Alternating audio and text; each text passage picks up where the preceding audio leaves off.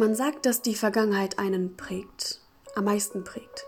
Die Zeit, in der man atmen, lieben und lachen lernt. Manchmal auch hassen und auch Leid passiert. Ja, die ersten Jahre unseres Lebens prägen unsere unbewusste Persönlichkeit.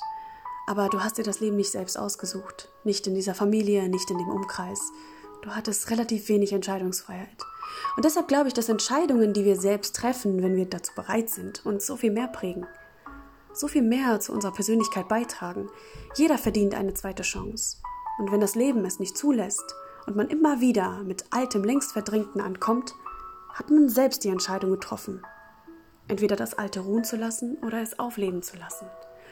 Und wenn man dann wieder das kleine Vögelchen sieht, das angezwitschert kommt und nicht wegfliegen will, dann flieg du einfach weg.